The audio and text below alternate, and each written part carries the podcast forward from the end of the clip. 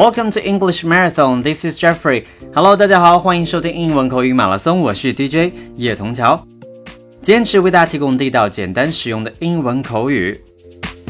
那从本周起，咱们的节目改为了每周一周三以及周五的上午为大家定时的更新，还请大家多多关注。那喜欢节目的朋友也欢迎下载喜马拉雅 APP。登录搜索我的节目，了解更多的详细内容。那很多朋友都说了，Jeffrey，I like your background music，非常喜欢我每天的这个背景音乐。Actually, I put the names in the details. OK, Jeffrey 呢已经把每天的这个音乐的信息啊，已经放在了这个每天的课程详情里边了。所以大家想要哎了解音乐名字的，就一定要下载我们的喜马拉雅 APP，关注一下我的节目了。OK，Thank you。那今天我们来聊聊一个非常啊和我们要好的一个动物啊，大家都应该能想到，那就是 dogs。Yes，狗是人类最要好的朋友。那很多美国人对家里的狗呢，就像对待家里人一样好了。有钱人还会往往花几千美元去买一只稀有品种的狗，对不对？那今天我们要讲的这个俗语或者是英文的表达，就和这种现象密切有关，叫做 to put on the dog。put p u t on o n the dog to put on the dog. So what is to put on the dog?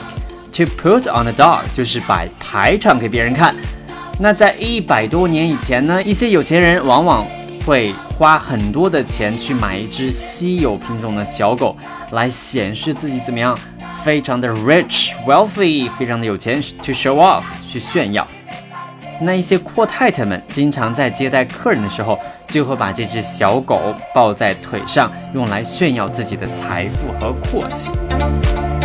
那在当时，耶鲁大学的学生就创造了 “to put on the dog” 这个说法来嘲笑那些暴发户。我们来举个例子：Joe Dog is putting on the dog since his rich aunt died and left him ten million dollars. He's bought the biggest house in town at a Mercedes 600 and talks about buying some riding horses. 那这句话的意思就是，呃，Joe Doe 自从他阿姨去世以后呢，留给他一千万美元的遗产以后，他可真是摆阔气啊，天天炫耀，买了城里最大的一栋房子，还有一辆奔驰六百型号的汽车，还说要买几匹马，哎，用来骑着玩儿。so let's listen to one more time. Joe Dog is sure putting on a dog since his rich aunt died and left him $10 million. He's bought the biggest house in town and a Mercedes 600 and talks about buying some riding horses. 相信大家生活当中也会遇到一些怎么样，时不时可能会去炫耀自己财富的人啊。当然， 有钱没有错，但是过度的炫耀，其实就对别人来说，对自己来说都不是一件太好的事情了。但是有钱人也不都是特别挥霍的。下面就是一个例子啊，我们来听一下。I had this friend in the army who was the son of one of the richest men in the country. But what I like about him was that he never put on the dog to show off his money. 这句话的中文意思就是说，我在部队服役的时候，有一个朋友，他的爸爸是美国最有钱的人之一。我很喜欢这个朋友，因为他从来不炫耀自己的财富，或者说从来不去炫耀自己多么的有钱。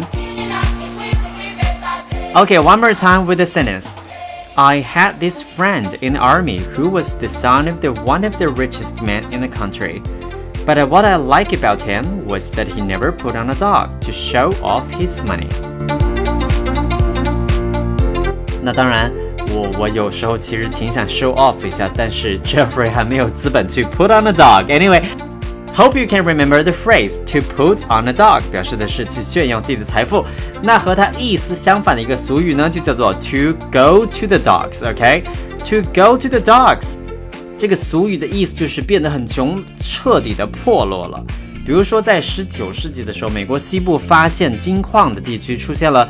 一个又一个的新的城镇，那就是因为了这些去淘金的人所设立的。那许多人到那里去淘金，都想发家致富。可是后来怎么样了呢？As soon as the gold was all gone, these towns went to the dogs almost overnight.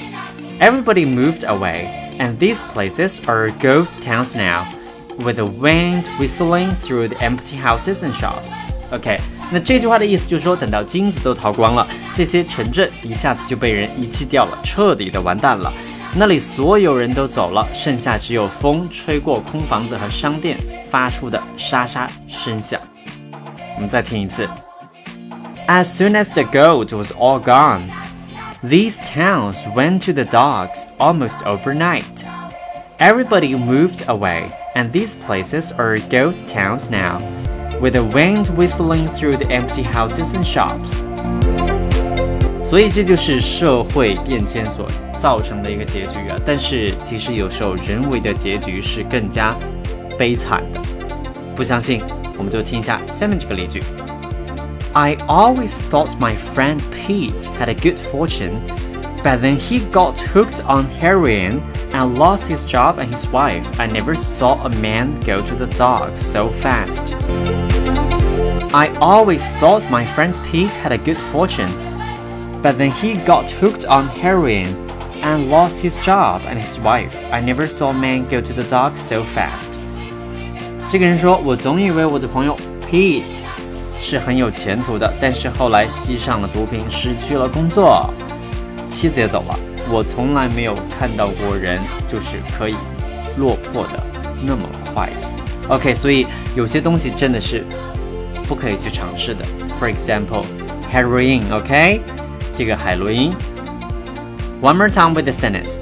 I always thought my friend Pete had a good fortune, but then he got hooked on heroin and lost his job and his wife. I never saw a man go to the dogs so fast. 那总而言之呢，go to the dogs 不仅可以表达社会或者城镇或者某个地方变得非常的荒凉， 也可以用来形容人，这个人变得非常的落魄。OK，那今天给大家分享了两个短语，一个是 put on the dog，to put on the dog，摆排场，哎，去 show off。摆排场给别人看。另外一个呢是 to go to the dogs，变得很穷，彻底的破落。And that's all for today. Thank you for listening. This is Jeffrey from English Marathon. OK，那你现在正在收听的是英文口语马拉松，每周一、周三、周五为大家定时更新，也欢迎大家多多互动、点赞、分享我的节目。Thank you for listening. Let's see you on Friday. Bye bye.